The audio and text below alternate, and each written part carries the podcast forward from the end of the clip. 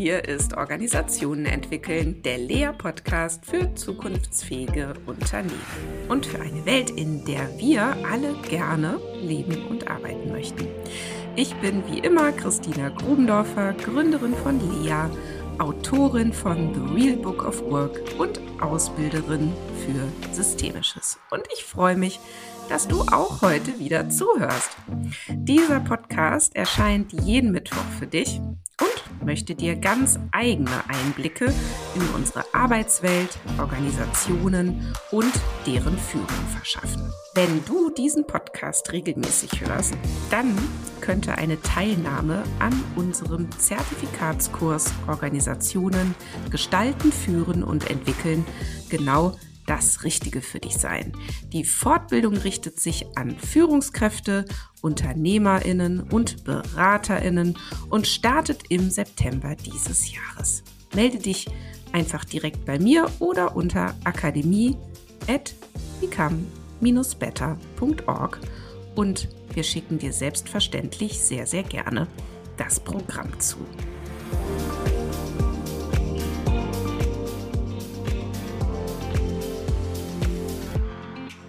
Heute geht es um Werkzeuge. Und zwar im doppelten Sinne. Wir wollen uns nämlich anschauen, welche Denkwerkzeuge die Systemtheorie für Handwerksbetriebe bereithält oder wie sie dort auch Anwendung finden kann. Und darüber spreche ich heute mit Marcel Bernard. Ja, nach allem, was ich über Marcel bisher gelesen habe oder auch nicht lesen konnte, mag ich mich mal so weit aus dem Fenster lehnen, dass sein Leben bisher alles andere als stromlinienförmig verlief.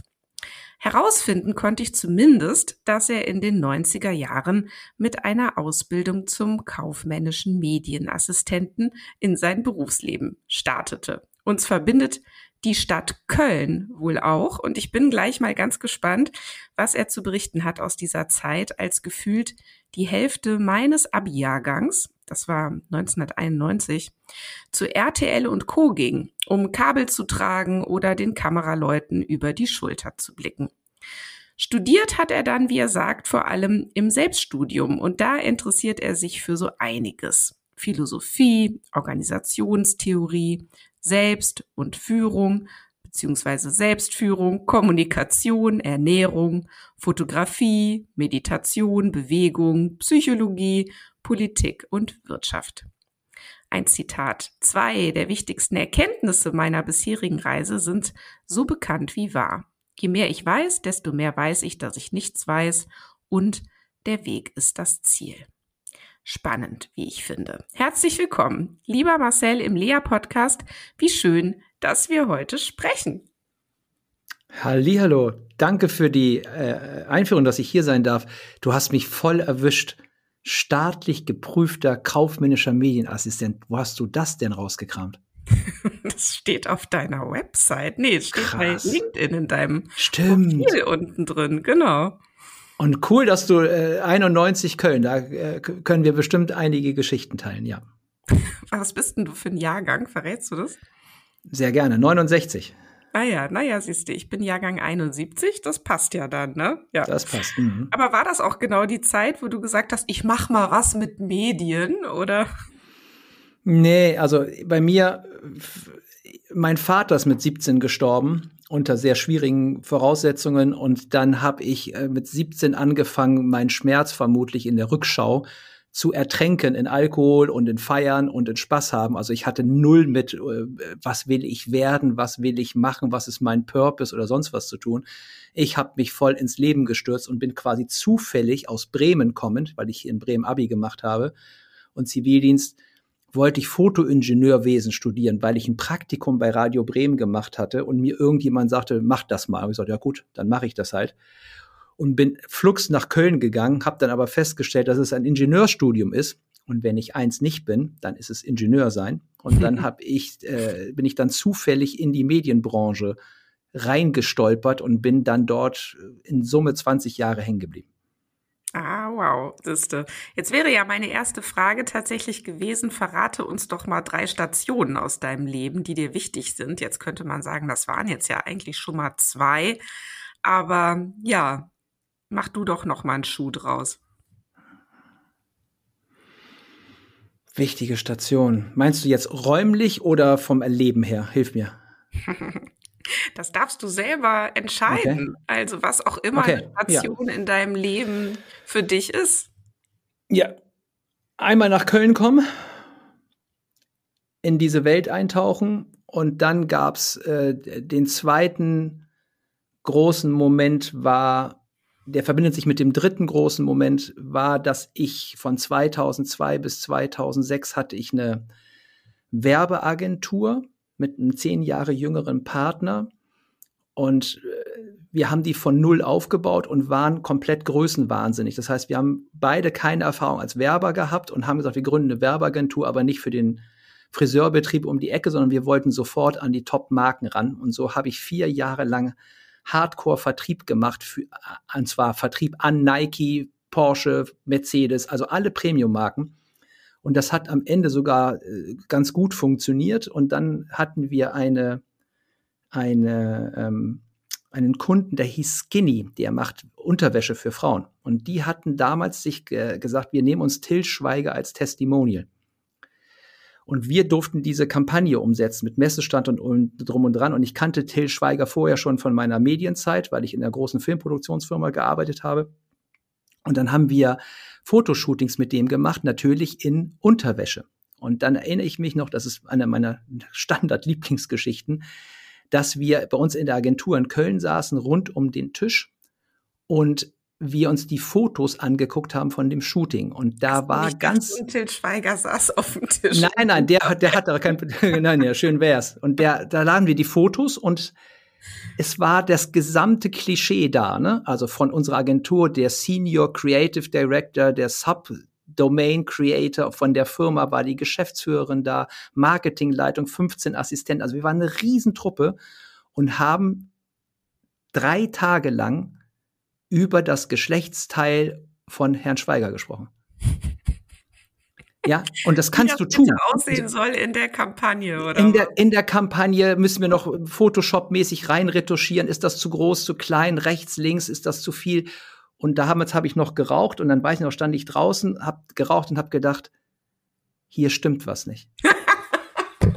das macht keinen Sinn. Herrliche Geschichte. Also ja. richtiges er Erkenntnismoment. Ja. Und in diesem Erkenntnismoment ist was geklickt. Und ich habe sechs Wochen später nur meinen GmbH-Anteil rausgenommen und meinen Laptop und habe die Firma verlassen. Und alle haben mir gesagt, du bist wahnsinnig, du hast vier Jahre da 100 Stunden die Woche reingeknüppelt und du schenkst das alles deinem Partner. Und ich habe gesagt, wenn ich da mich mit dem über den Wert des Unternehmens streite, werde ich mit dem nie wieder ein Wort reden und es führt eh zu nichts. Also bin ich einfach stumpf ausgestiegen und habe dann angefangen, einen komplett zweiten Abschnitt zu machen, nämlich bin ich eingestiegen mit dem Thema Persönlichkeitsentwicklung und Reflexion und zwar bei mir selbst. Ja. Ja, klasse.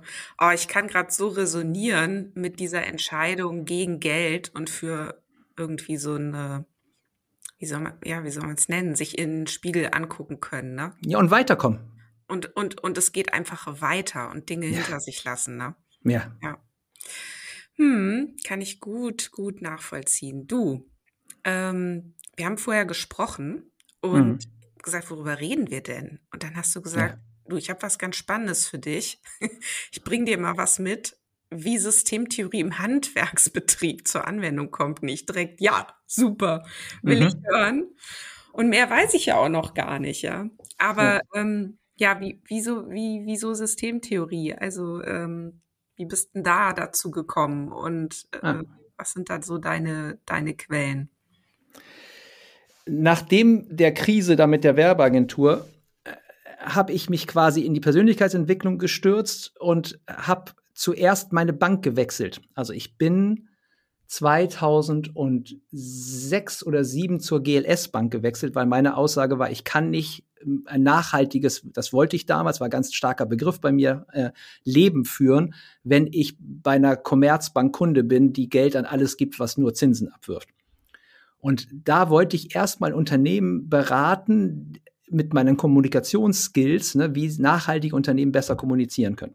Mhm. Und das hat sich transformiert in immer mehr eine Beratung von Führungskräften, weil es anscheinend ein Muster gibt, dass Leute mit viel Macht sehr gut mit mir klarkommen, weil die mir egal sind. Und das ist ja ein Muster, wenn man sehr viel Macht hat, dann ist man viel mit Menschen umgeben, die etwas von einem wollen. So, ne? Der klassische Millionär hat sie mich geheiratet, weil ich reich bin oder weil ich ein netter Typ bin. Und das führte immer mehr dazu, dass ich mit Geschäftsführern an und mit deren Persönlichkeit gearbeitet habe. Also ich bin immer mit dem Blick Persönlichkeit, wie kannst du ein besserer Mensch werden, in die Beratung gerutscht. Und hatte total Glück, weil mein erstes Beratungsprojekt war DM. Das Götz Werner, Anthropos ne? ja, nicht nur von der Größe, sondern auch von der unternehmerischen Perspektive ja. und dem anthroposophischen Ansatz und bin dann in dieser anthroposophischen Unternehmenswelt so ein bisschen hängen geblieben, habe für Alnatura gearbeitet und hatte dann ein sehr umfängliches Mandat ähm, bei der Firma Globus. Globus ist ein inhabergeführter Konzern mit, weiß ich nicht, in Summe mit Russland, Tschechien und Deutschland, glaube ich, 60, 70.000 Mitarbeitern und macht 8 Milliarden. Also ist ein Riesending, gehört aber einer Person und der Herr Bruch, der Inhaber dieser Firma, hat mich quasi zu seinem Berater, ich glaube, erkoren, wenn man das so sagen darf, und habe dann drei Jahre lang intensiv Einblick in diese Organisation gehabt. Und ich war nur mit der Persönlichkeitsperspektive unterwegs. Und dieses Unternehmen ist vom Herzen her, von der DNA, ein menschenfreundliches Unternehmen. Und gleichzeitig gingen die Zahlen runter. Und die haben angefangen, noch mehr Werte-Workshops, noch mehr Philosophie, noch mehr an den Menschen zu appellieren. Und ich habe da voll mitgespielt. Ich habe Werte-Workshops, Visionsworkshops, alles gemacht und weiter und weiter und weiter. Es wurde nicht besser. Und dann gab es damals schon einen Satz, der hat mich irritiert. Einer der CEOs, der damals CEO war, sagte zu mir, Herr Bernard, hier bei uns gibt es keine Hierarchie. Jeder kann hier das tun, was er meint, was sinnhaft ist. Und die hatten eine Hierarchie, die war militärisch. Handel, ne? Es geht um Handel. Mhm, ja, ja. Und dann dachte ich, krass, hat schon irgendwie ein bisschen was mit mir verhakt. Und dann habe ich nach drei Jahren, sehr spät, und manchmal bereue ich das so ein bisschen und bedauere ich das, festgestellt, dass ich nicht mehr wirksam bin, weil sich durch dieses ganze Wertegerede und äh, nichts geändert hat. Ja. Und ich konnte mir nicht mehr erklären, woran es liegt. Weil ich habe keine, Entschuldigung, wenn ich das sage, keine A-Punkt-Leute, ne, also keine kaputten Menschen in dieser Organisation. Alle wollten. Und zwar von Herzen. Alle wollten. Und es hat nicht funktioniert. Und dann habe ich meinen Auftrag quasi selbst aufgelöst. Ich glaube, wenn ich das nicht gemacht hätte, könnte ich heute noch für Globus gut arbeiten und viel Geld verdienen. Und habe mich auf die Suche gemacht nach einer Antwort auf dieses Phänomen. Und das Phänomen kennst du herausragend gut. Niemand in der Welt will Krieg und wir haben trotzdem Krieg. Ja. Und das erklärt die Psychologie. Ich konnte nichts, ich konnte das nicht greifen oder verstehen und war dann ein wirkungsloser Berater. Und da habe ich keinen Bock drauf. Und dann habe ich geguckt und bin ich glaube, über Suchen, Suchen, Suchen, Suchen, Suchen, ich bin ganz gut im Suchen, bin ich auf die Systemtheorie gestoßen und da bei Intrinsify gelandet. Und habe dann äh, sehr schnell das gelesen und habe dann eine noch eine Präsenzausbildung gemacht mit Marc und mit Lars. Ja. Und da hat es tatsächlich, man sagt so schön, ne, hatte ich Licht am Fahrrad, es hat Klick gemacht und dann habe ich das verstanden. naja, und jetzt fragen sich vielleicht unsere Hörer und Hörerinnen, was hast du denn dann da verstanden? Ich meine, ich kann es mir jetzt denken. Ja. ähm, der, der Haupt, der Haupt, äh, der Haupterleuchtung ist, das hängt auch mit philosophischen Gedanken zusammen, die ich schon so ein bisschen dachte, ist, dass Kontext, also das Umfeld, in dem wir uns jeweils bewegen, unser Verhalten dramatisch stärker prägt, als es uns recht und lieb ist dass wir in vielen in vielen Kontexten einfach in Anführungsstrichen ganz verschiedene Selbst sind. Ne? Also wir sind mal so und mal so und mal so und mal so. Und das könnten wir jetzt, ne, wäre ein anderer Podcast ausweiten, ob es einen freien Willen gibt oder nicht. Aber der, der, der, der erhellende Moment war, dass wir nicht immer frei entscheiden und uns sehr stark integrieren und anpassen an den jeweiligen Kontext und uns widersprüchlich zu unseren eigenen Werten verhalten. Das war in dieser Firma ganz stark ausgeprägt, zum Beispiel in der Klassiker Meetings. Ne? Alle fanden die Meetings scheiße, alle haben drüber geredet und alle sind nächsten Montag wieder hingegangen. Hm. Weil das war halt so. Und das war für mich eine Erleuchtung und es hat mir geholfen, eine Art Unschuldsvermutung für die Menschen zu entwickeln, zu sagen, wenn die sich komisch verhalten, kann es erstmal nicht an denen liegen. Es muss einen anderen Grund geben, warum sie sich so komisch verhalten. Mhm. Genau, vor allen Dingen eben im Kontext von Unternehmen und Arbeit. Ne? Absolut, ne? mhm. ja. Und wenn du jetzt zurückblickst auf Globus, auf diese Situation, ne, wo du sagst, da hast mhm. du drei Jahre lang rumgebastelt und es wurde ja. und wurde nicht besser, was ja. würdest du denn mit deinem heutigen Denken, Wissen, Blick drauf anders angehen? Ah, das erste, was ich anders angehen würde, ist, dass ich früher wie so, ich glaube, viele Berater, ist jetzt mein Vorurteil, ganz stark auf eine tolle Beziehung mit dem Inhaber gesetzt habe. Mhm. Also ich habe mich voll in eingebracht. Ich bin mit dem quasi, ich hätte fast gesagt, befreundet gewesen. Ne? Also ich habe Nähe gesucht, um zu verstehen, Teil der Kultur, Teil der Familie zu sein. Ja, und das ist mir erst sehr viel später bewusst geworden, auch vertriebliche Sicht. Ne? Also ich äh, habe einen guten Draht, dann wird der mich weiter beauftragen, weil der mich auch mag. Ja, und ich verstehe dann ganz toll, wie die ticken und ich habe ein ganz gutes Gefühl für deren DNA. Und diese, das würde ich heute genau umgekehrt machen. Wir machen das auch heute, wenn ich berate, genau umgekehrt. Ich gehe mit meinen Kunden abends nicht essen. Ich verbringe mit denen auch nicht die Mittagspause. Ich sage den allen, das Wertvollste, was wir Berater leisten können, ist eben extern zu sein und nicht auf das Spielfeld und in das Spiel der Unternehmung einzusteigen. Mhm. Das Wertvollste ist, wenn wir eben nicht Beziehungen aufbauen, ja, also ein bisschen geht immer, ja, aber dass wir so viel Abstand wie möglich halten, damit wir eben nicht selbst auch betriebsblind werden. Das, ja. glaube ich, wäre das Wichtigste, was ich tun würde. Was glaubst du denn, was dann dadurch besser möglich gewesen wäre oder was dann nicht passiert wäre?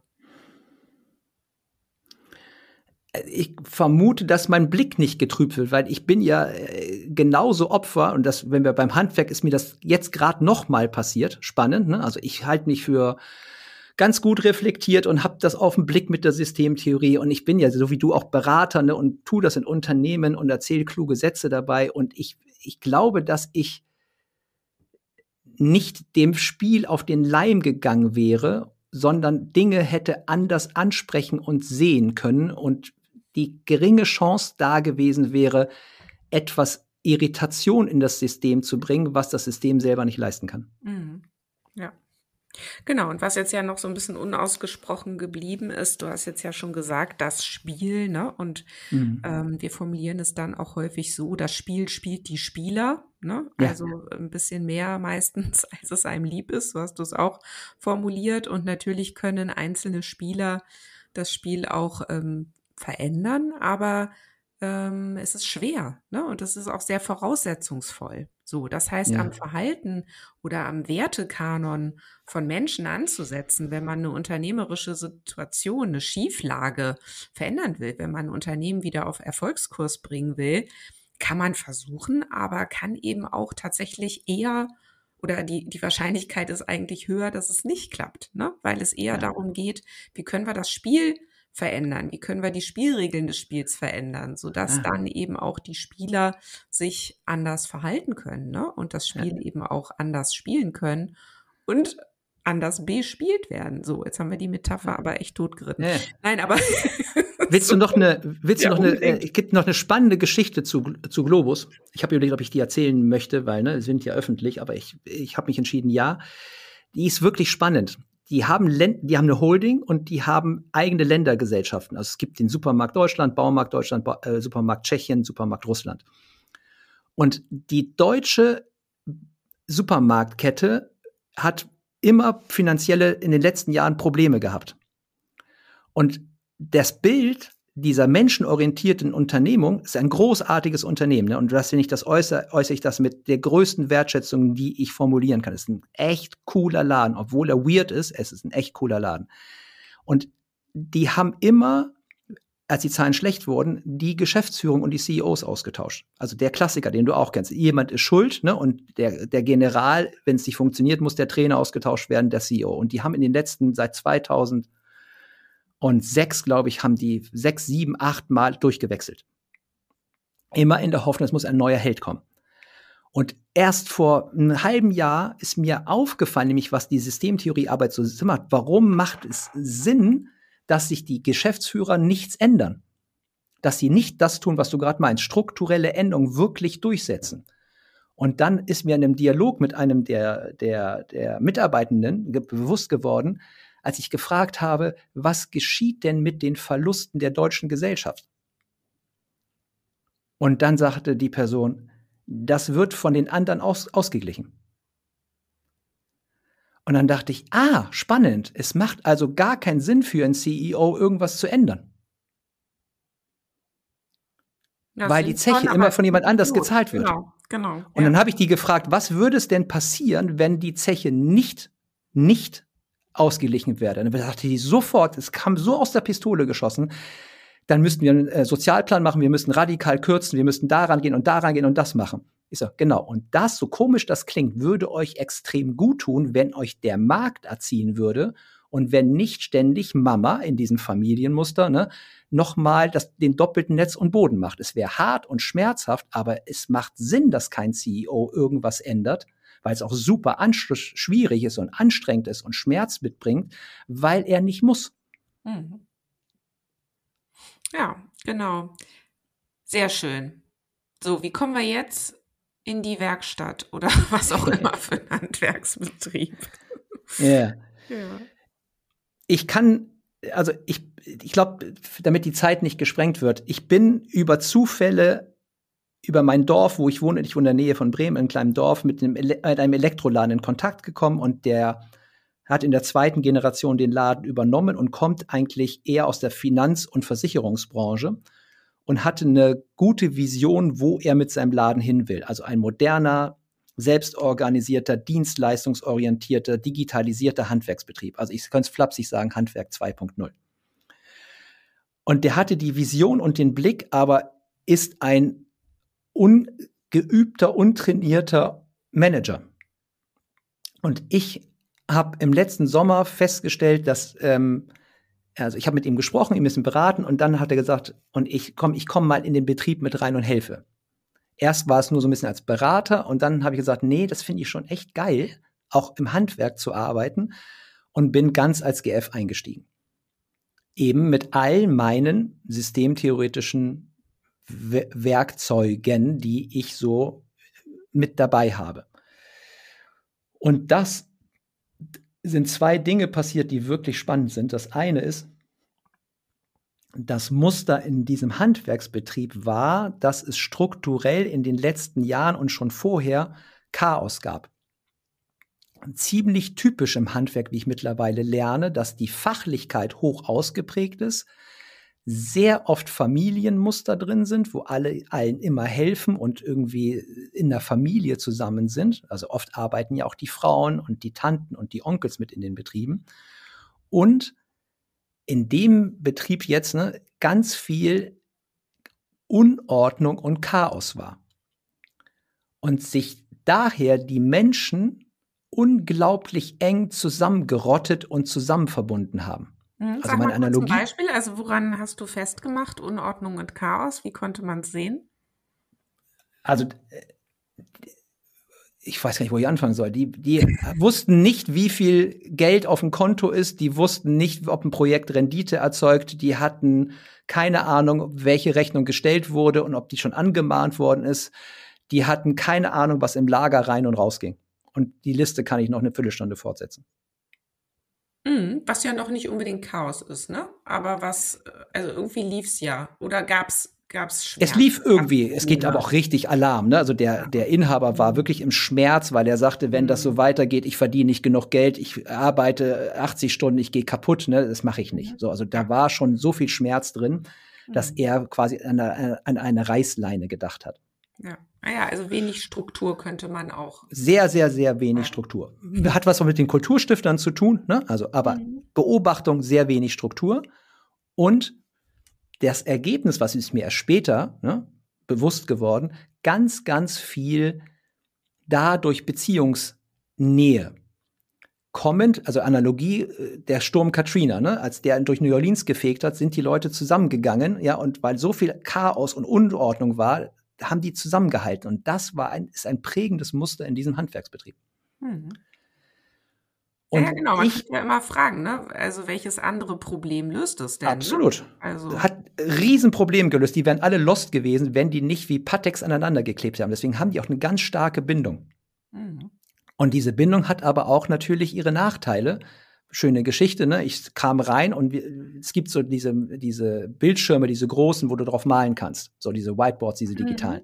Mhm. Mhm. Das hat er sich angeschafft, ja, und ein Riesending dahingestellt. Und eine Funktion in einem, in einem Treffen, in einem Meeting, äh, wusste ich nicht, wie eine Funktion geht. Ich wollte was machen und habe gefragt, weiß jemand, wie das geht?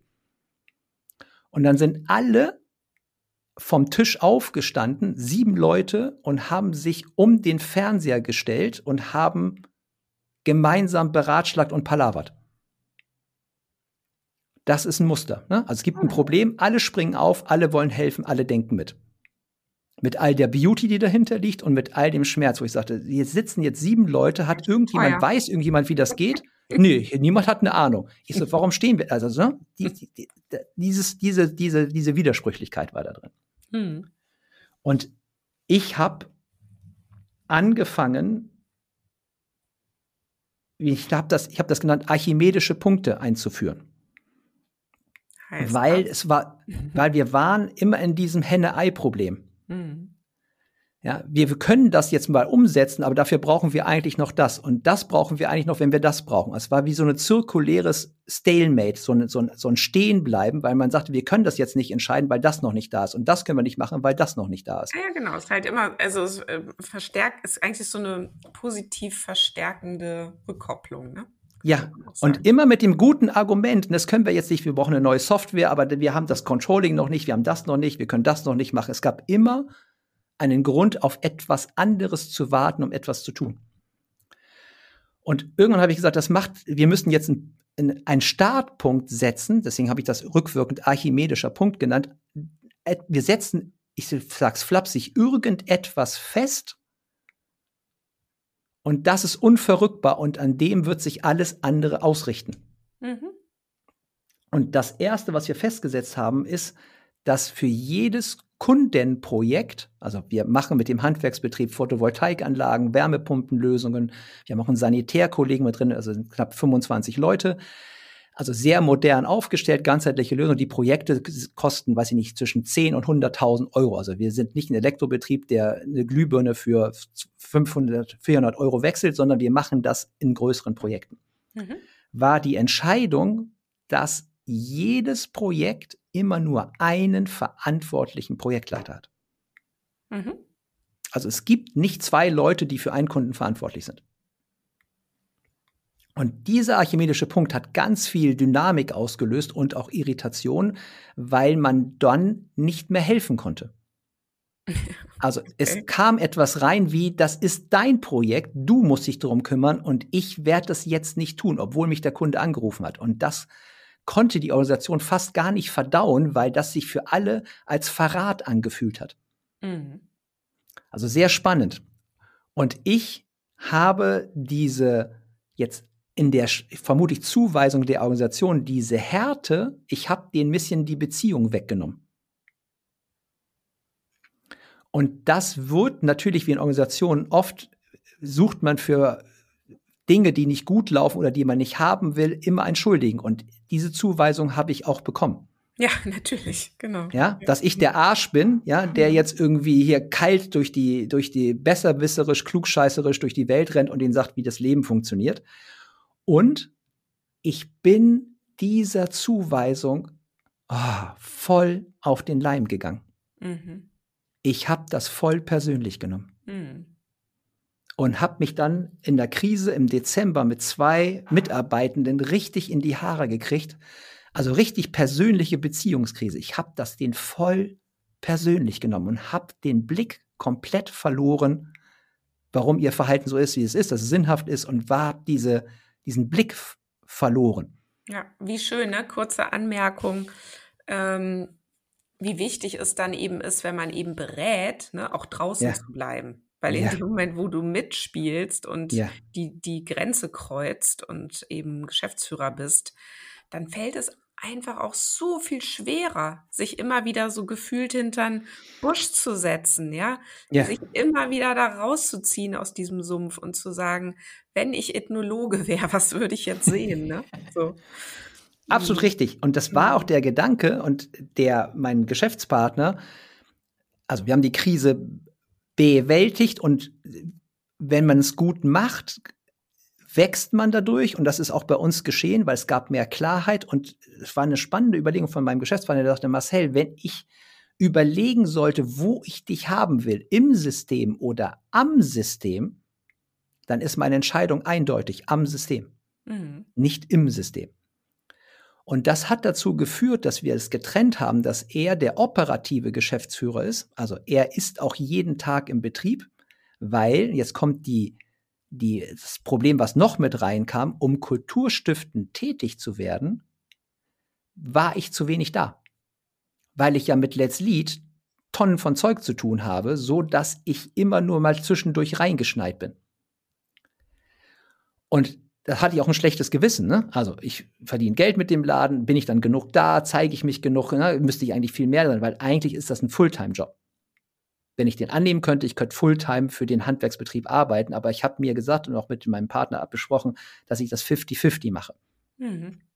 Und die Entscheidung danach auch von ihm mit getroffen, ich bin am System und dass wir das dann den verantwortlichen Personen mitgeteilt haben, den Konflikt nochmal aufgelöst haben, dann war das wie so eine Erleichterung, dass ich diesen externen Blick behalten darf und gar nicht so tief in das operative Geschäft hineinkomme, um diese Balance besser zu halten, nicht komplett im Spielfeld zu versinken. Ich finde es super gerade, weil ähm, ich glaube, dass das eine Lösung für ganz, ganz viele Unternehmen wäre. Ich habe gestern noch ein Gespräch geführt. Ähm, nee, stimmt gar nicht. Gestern ist unser Podcast hm. erschienen. Nicht gestern habe ich das Gespräch geführt. Ähm, äh, und in diesem Podcast ähm, habe ich noch mal so ganz stark gemerkt, der Unterschied zwischen Unternehmen, von denen ich jetzt glaube, sie sind zukunftsfähig und von denen ich glaube, sie sind es nicht, äh, liegt darin, ob sie es eben wirklich schaffen, Routinen einzubauen oder Strukturen reinzuziehen, die dafür sorgen, dass routiniert und immer wieder und regelmäßig an der Organisation gearbeitet wird. Und Ja. sei es nur, sich immer wieder die Fragen zu stellen, wie läuft's gerade? Welche Veränderungen gibt es? Was macht uns Sorgen? Kann das bleiben? Muss das weg? Mhm. Ähm, ja, und dann weiter. So. Ja. Und du hast jetzt gerade so eine simple, aber wahnsinnig super Idee hier reingebracht, nämlich, warum teilt ihr euch in der Geschäftsführung nicht auf? Ja, oder Ja. ich meine, das kann man ja auch für größere Unternehmen denken. Mhm. Wenn ihr zum Beispiel der Meinung seid, ihr kriegt das nicht hin, dass ihr regelmäßig im ganzen Vorstand, in der ganzen Geschäftsleitung oder dass ihr es hinbekommt, ein Führungsteam aufzubauen, das sich wirklich regelmäßig trifft, um an der Organisation zu arbeiten. Mal angenommen, ihr seid der Meinung, das kostet zu viel, ihr kriegt das nicht hin und so weiter. Warum benennt ihr dann nicht zumindest einen, der dafür zuständig ist und der sich vielleicht je nachdem, wie es möglich ist, immer wieder auch mit anderen Menschen im Unternehmen zusammensetzt und daran arbeitet. Ja. Ja. Spannend. Es, es gab ähm, in viel, einigen Unternehmen, gerade diesen anthroposophischen Unternehmen, gab es Geschäftsführer, wo auf der Visitenkarte stand, verantwortlich für Kultur. Ja, also bei uns Systemtheoretikern sträuben sich da alle Nackenhaare, ne, weil man das ja nicht steuern kann. Aber es ist, man kann da eine Brücke schlagen, wenn man diese Idee fortsetzt, zu sagen, eine Person übt sich drin, eher am System zu arbeiten und diese Distanz zu probieren zu gewinnen, um ein bisschen fremd darauf zu gucken und diesen Vorteil zu bringen. Also die Idee halte ich für schlüssig, das umzusetzen und zu sagen, wie kriegt man das hin und dass diese Investition, und da bin ich bei dir, bei hochdynamischen Umfeldern vermutlich sich hochgradig rechnen wird. Ja. Genau, das denke ich nämlich auch. Ja, super. Aber wie geht's weiter mit der spannenden Geschichte? Also ihr habt Ja. euch jetzt aufgeteilt. Also das, das, es gibt zwei spannende Phänomene. Einen will ich noch in meiner eigenen Entwicklung, wenn ich den kurz schildern darf. Ich war ja, als ich 2000 äh, ähm, äh, die Intrinsify-Ausbildung gemacht habe, danach war ich Systemtheorie-Fanboy. Das macht das mit mir. Ich habe das neue Werkzeug, das neue Spielzeug kennengelernt, habe das erkannt und auf einmal war alles nur noch System, alles nur noch Kontext. Ja, Mindset spielt keine Rolle. Alle Menschen verhalten sich nur sinnhaft, sind nur in den Rollen drin und co. Und ich merke auch, dass ich in manchen systemtheoretischen Beraterkreisen diese, diese Allergiereaktion höre, wenn man über Persönlichkeit und Mindset spricht, die ich für gefährlich halte mittlerweile mhm. und bin wieder mehr in die Mitte gependelt, mhm. dass beides ist. Und gerade in kleineren Organisationen ist natürlich der Einfluss der Individuen größer als bei Volkswagen. Mhm. Ja, also da ist das nochmal ein anderer Schritt. Und ich habe auch äh, das Hauptproblem, was dem wir momentan rumdoktern und was super viel Schmerz macht, ist, ist ich nenne es flapsig Gossip. Mhm. Also es ist ein Muster, übereinander und nicht miteinander zu reden. Mhm. Und das merken wir jetzt, dass es eine Mischung ist in meinem Blick, warum ist das sinnhaft für die Organisation, das zu tun, ja, und da zu gucken und auch das besser zu verstehen. Und mit all der Vorsicht und Achtsamkeit merken wir, dass Leute aus der Organisation sich verabschieden und dass wir ganz viel mit den Persönlichkeiten arbeiten. So, Achtung, nicht übergriffig, wir verordnen den Coachings, sondern wir stellen fest, wie, ich sag's mal, bodennah, und das ist nicht wertend gemeint, wir anfangen müssen, über moderne Zusammenarbeitstheorien, Techniken, Systemtheorie bis hin zu Basics. Wie strukturiere ich eigentlich meinen Tag und wie lege ich meine Aufgaben an? Wie viele Menschen, und ich erlebe das auch in anderen Unternehmen, an den Basics was zu tun haben. Also ich erlebe ganz oft so ein Überlebensmuster. Ne? Ich muss zusehen, dass ich irgendwie zur Rande komme. Und ich habe in dem Betrieb auch für mich gelernt, und es ist sehr wertvoll, dass ich in einer ganz anderen Einflugschneise reden muss, damit ich irgendetwas Anschlussfähiges bewirken kann. Weil wenn ich jetzt oder wir beide so jetzt reden und voll in Systemtheorie einsteigen, dann steigen die meisten Menschen aus. Ja, ich vermute, ja, ja, dass es auch ein Anliegen deines Buches ist, ne? das einfach genau. kompakter und besser zu machen. Und das merke ich, ist so ein, ist so ein für mich verlangsamen in meiner Welt. Ich will schneller leisten, machen, tun, habt ihr doch verstanden. Es braucht dramatisch mehr Zeit, Geduld und Zuwendung, als ich das überhaupt jemals gedacht habe. Also wir entwickeln uns langsamer als gedacht, stetig, aber es braucht unfassbar viel Zuwendung und Energie. Hm. Ja, du, wo du es gerade noch mal so angesprochen hast, ne, dass sich da die Lager immer noch so teilen. Ne? Ich finde, das ja. ist aber auch alles so ein Riesenmissverständnis, ja. Also von ja. Leuten, die sagen, ja, sie machen jetzt Systemtheorie und jetzt plötzlich ähm, hat eben der Mensch überhaupt keinen Einfluss mehr auf das Geschehen in Unternehmen oder Organisationen. Das ist ja, ja totales Missverständnis. Ja. ja. das ist ja totaler Quark. Wie soll das gehen? Ja? ja.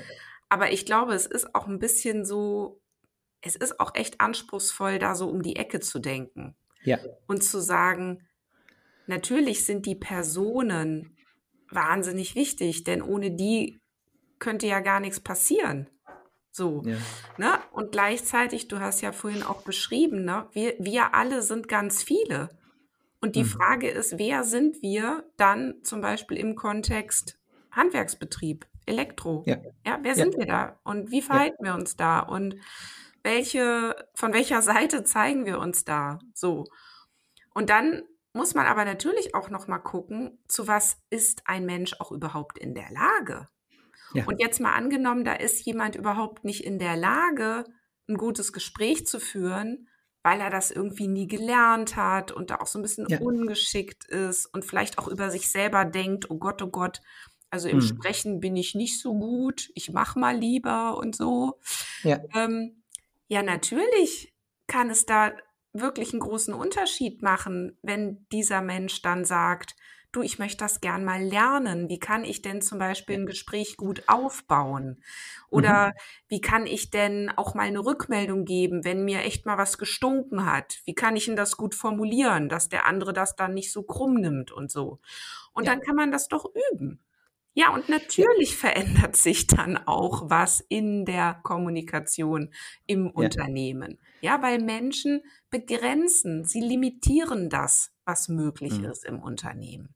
Und das muss man klar sehen. Ne? So. Und mhm. gleichzeitig, um das jetzt nochmal als letzten Satz hinterherzuschieben, gerade in großen Unternehmen muss man aber gut gucken, wo ist das Problem? Und du hast es ja eingangs so wunderbar beschrieben. Da hat man Workshops ohne Ende gemacht und die Zahlen wurden trotzdem nicht besser. Ja, ja. weil einfach auch der blinde Fleck wahnsinnig groß war, auch mal woanders hinzugucken und zu schauen, woran könnte es denn vielleicht aber auch noch liegen. Und genau. nur darum geht es doch, dass wir aufhören, immer nur reflexhaft und wie auf so einer Autobahn fahrend für alle Probleme dann die Menschen zur Verantwortung zu ziehen in ihrem miesen Charakter oder in ihrem falschen Mindset oder in ihren beschränkten Kompetenzen, sondern dass wir da noch was nebenstellen und dass wir eben mhm. sogar merken, ja, und das kann der größere Hebel sein, dass man dann eben mal an einem Geschäftsmodell ansetzt. Ne? So, spannend. Also deswegen, ich verstehe immer gar nicht, wo ist eigentlich das Problem, ne? So, ja. wieso wird sich da so gestritten? Es ist doch ja. so klar, ja. ja. Aber gut, ja. Ich habe noch, habe ich noch Zeit für eine Geschichte? Bitte, natürlich. Der, neugierig. Der ähm, ich stelle fest, jetzt auch besonders in dem Handwerksbetrieb und bin da unfassbar dankbar, dass der, der bisherige Gesellschafter anscheinend über seinen Magnetismus, über seine Kulturstiftung einen gewissen Typ Mensch schon angezogen hat, nämlich jemand, der grundsätzlich entwicklungsfreudig ist. Und ich erlebe immer mehr die auf, die, die ein Moment, dass Dinge, die bei uns unbewusst sind und selbstverständlich sind, wir sie eben, das ist die Natur von Selbstverständlichkeiten und unbewusst, sie eben gar nicht wissen. Hm. Also wir handeln nach, ob das nun Gene, Prägung, was auch immer wir uns da einverlassen, wir handeln oft nach Mustern, die wir gar nicht kennen. Also wir verhalten uns einfach so, weil wir es überhaupt nicht anders wissen. Und erst nach der Veränderung oder nach einem Eingriff, einem Schmerz, einer Krise, einem nächsten Schritt erblicken wir rückwirkend, was uns eigentlich jahrelang vielleicht angetrieben oder geprägt hat. Und das ist, und dann entsteht etwas wie ganz oft so Demut, fuck, ja, das ist alles ganz anders jetzt, als ich es noch 20 Jahre lang gedacht habe, was ich dachte, was richtig ist. Und es entsteht das, und das ist für mich die zentrale Arbeit, die ich als Kulturstifter in dem Handwerksbetrieb mir vorgenommen habe am System, eine Neugier auf, ich will weiter forschen, lernen und bleibe offen. Und dann gibt es ja diesen Aspekt, den ich mit einer, wenn ich über Reflexion nachdenke, dass also ich kann das bei mir festmachen, meine Kölner Zeit, die 20 Jahre, erzähle ich mir jetzt die Geschichte, war ich vollständig unreflektiert, hab aber auch eine Menge Spaß gehabt. Und das geht jetzt, meistens Hand in das, Hand. Das geht super entspannt, ne? Weil, und ja. jetzt habe ich nach 2.6 angefangen zu reflektieren und mein, ich mag das und ich bin zufrieden, aber es hat eine, ich sag's mal, eine Downside. Reflexion ist wie eine Harpune die hatten Widerhaken. Wenn mhm. du einmal damit angefangen hast, kannst du nie wieder aufhören. Es geht nur tiefer, aber du kannst nicht mehr diesen, diesen Reflexionswiderhaken aus deiner Seele rausziehen. Und das bedeutet aber auch, dass Schwere mit reinkommt und die Gefahr ist, zu viel zu denken und zu viel zu hinterfragen und zu wenig im Jetzt zu sein und zu wenig zu tun. Also so hat es auch seine Vor- und Nachteile. Und ich merke, dass diese Arbeit am System viel an den Strukturen ist, dass ich aber auch sehr, sehr viel Zeit investiere und auch einfordere von den Menschen in dem Unternehmen, wo ich mit denen über Philosophie, Erkenntnisse, Theorien, das Leben spreche und dann feststelle, dass die dann oft anfangen zu sagen, holy shit, da ist ja viel mehr, als ich bisher dachte. Und eine Art Neugier zu, zu wecken, wenn mir das gelingt, auf Entwicklung und auf Offenheit. Mhm. Genau, weil ich wollte gerade sagen, was hängt denn am anderen Ende der Harpune, ne? Und da muss ja, da muss ja irgendwas dranhängen, ein, ein Motiv, ein mhm. wofür denn das? Ja, weil ich finde, man kann ja jetzt nicht generell allen Menschen vorschreiben, ne, jetzt sei mal offen und neugierig ja. und jetzt fang mal an, dich zu reflektieren und so. Nee. Das funktioniert ja sowieso nicht, ja. Nee. Und ähm, genau, also insofern muss da ja diese Initialzündung beim Individuum liegen. Und an der Stelle ist es natürlich ein bisschen übergriffig, immer. Ne? Also ja. ich finde, das muss man sich schon angucken. Wenn man dann als Absolut. Unternehmer anfängt, ja. seine Leute einzuladen zur Persönlichkeitsentwicklung. Ja. Und die dann nämlich in so einer freiwilligen Unfreiwilligkeit so tun müssen, als ob sie das interessant finden, weil sie plötzlich ja. merken, das ist jetzt hier Phase. Und ja. wenn ich jetzt so tue, als interessiert mich das nicht, dann ist der Chef sauer. Ja, mhm. und ich finde, das muss man sich schon angucken, wie man, ne, wie geht man mit dieser Paradoxie um? Dass es ja. einerseits natürlich fürs Unternehmen von Vorteil ist und dass es durchaus auch fürs Individuum von Vorteil sein kann, mhm. aber dass der Kontext Arbeit immer ja. schwierig ist, um sowas einzuleiten. Ne? Ja, 100 Prozent. Das ist auch ein Dilemma. Und gleichzeitig, äh, da rede ich mit dem, meinem Co. ganz, ganz viel drüber, gibt es eine Entscheidung, hauptsächlich auch von ihm zu sagen, ich möchte nur mit entwicklungsbereiten Menschen zusammenarbeiten. Ja, das kann er ja machen. So, genau, genau diese ja. Entscheidung, und die wird jetzt in allen Vorstellungsgesprächen, ne, geben wir diesen Abgleich also diesen Kennenlernen, wo es noch nicht in der Arbeit mit einer vertraglichen Regelung und Gehalt gelöst ist, geben wir dem ganz, ganz viel Raum vor der Fachlichkeit. Mhm. Ja, also, wie ticken wir, wie tickst du, was brauchst du, wie bist du drauf, ne, damit wir ein, ein Gefühl füreinander entwickeln können, ist, ist die Haltung auf dem, der Blick auf Arbeit und Leben kompatibel.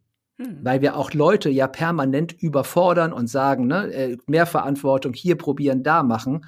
Und wir probieren, das äh, dafür ein Gefühl zu kriegen. Der Schmerz entsteht, und da bin ich voll bei dir, mit den ganzen vorhandenen Mitarbeitenden. Mhm. Da ist das, was du beschrieben hast, ein Riesenthema. Mhm. Ja. ja. und das führt zu Schmerz, Konflikten, äh, zu Trennungen, ja, zu äh, Enttäuschungen. Ja, ich habe gedacht, das ist immer so und jetzt ist es anders und warum und weshalb da bin ich bei dir. Da gehen wir gerade auch durch eine sehr verzwickte Phase, die mir wieder zeigt, ne, äh, genau in dem Spannungsfeld, das du sagst. Ich kann die Systemtheorie und ich wende sie an und gleichzeitig stellen wir fest, so hart es, es, es siebt sich auch aus. Mhm. Aber weißt du, ich glaube, ich bleibe noch mal, um noch mal so ein bisschen ketzerisch ja. zu bleiben am Ende. Ich weiß, du kannst es vertragen. Ähm, oder ich meine zu merken, du kannst es vertragen. Ähm, wenn ich mich wirklich hinstelle als Unternehmerin und sage, ich arbeite jetzt nur noch mit entwicklungsbereiten Menschen zusammen, mhm. dann finde ich, ist das eine absolute Unverschämtheit. Mhm. Ne? Es sei denn, ich konkretisiere das jetzt mal in etwas, was ich in meinem Betrieb sehen will. Mhm. Und wenn ich das auf Verhalten fokussiere und sage, mhm. welches Verhalten möchte ich sehen? Und mhm. wo ist der Unterschied zwischen einem Verhalten was ich sehen will und einem Verhalten, was ich nicht mhm. sehen will. Ob mhm. der Mensch entwicklungsbereit ist oder nicht, das hat mich doch nichts anzugehen. Das ist doch einfach massiv übergriffig.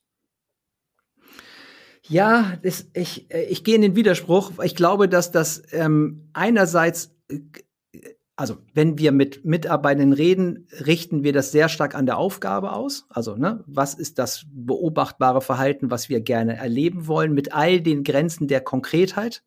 Ja, weil du kannst es eben nicht immer alles konkretisieren, auch wenn wir über Wartungsklärung sprechen, kann man sich sehr gut darin üben, konkret zu werden, was man sehen will. Aber es gibt auch etwas, was wir was eben ein Gefühls- und Chemiefaktor ist, gerade in so einem kleinen Betrieb. Und die Aussage oder das Gespräch über, wie schaue ich aufs Leben, ist ein für mich fairer Abgleich zu sagen, passt die Chemie der Leute, die wir einstellen, zu der Chemie der beiden Kulturstifter. Total. Und das ist, ein, und das ist der, ja, da das ist der Filter, dir. ne? Da bin ich bei dir. Und ich glaube, ich würde, glaube ich, auch weniger Probleme damit haben, wenn man formulieren würde, ich mag mich mit Menschen umgeben, die gerne lernen. Ah, okay, ja. Dann wäre das zum Beispiel mhm. für mich was anderes. Also, weil dann okay. könnte ich auch sagen, ja, woran mache ich das fest?